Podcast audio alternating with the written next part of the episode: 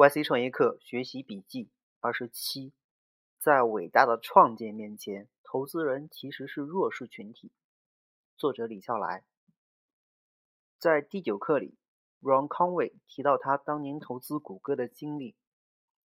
能投资谷歌的钱是我自己挣来的。之前还有一句话：五个月后，我终于获得了在 Larry 和 Sergey 面前饰演的机会。这是很真实的陈述，也是我喜欢这套课的重要原因。没有人把自己挂在墙上，不说了也就不说。但既然说了，说的都是实话。在伟大的项目面前，投资人是弱势群体，他们必须向创始人证明自己的价值，否则就没有机会。光有钱是不够的，甚至是完全没用的。所有的投资人都缺好项目，并且好项目。不可能筹不到钱，就算筹不到，也只是暂时而已。这套课的第一节就告诫创创业者们，创业没有那么简单，也没有人想象的那么光鲜。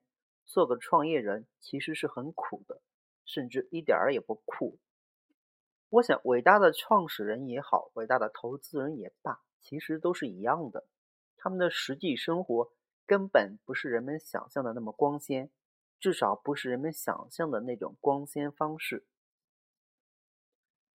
我不知道别人怎么样，反正我在充当天使投资人的这个角色时候，一点儿也不酷。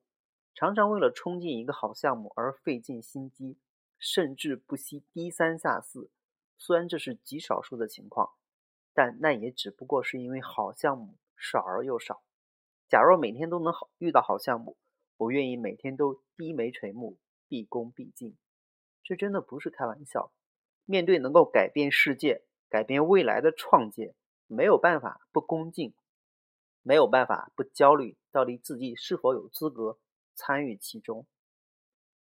而我们常常听到的那种故事是，投资人在几句话、几分钟，甚至是马上签下一张巨额支票，其实就是投资人像孔雀一样示好，争取机会。当然，几乎所有的人都听过这样的故事，都从另外一个角度去理解。我相信很多投资人跟我的想法差不多。面对伟大的创建，我们都很兴奋，都想参与其中。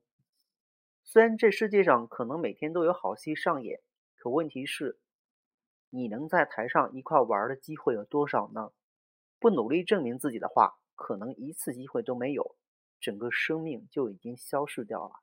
哦，对了，还有一件事儿，创业者失败的时候，常常还是愿意站出来讲讲自己失败的经历和反思。投资人呢？投资人是很惨的，他们不能讲，也没地方讲，就算讲了，对其他人也没有啥帮助，对自己的声誉却是极大的损伤。他们只能打破牙齿，活血吞。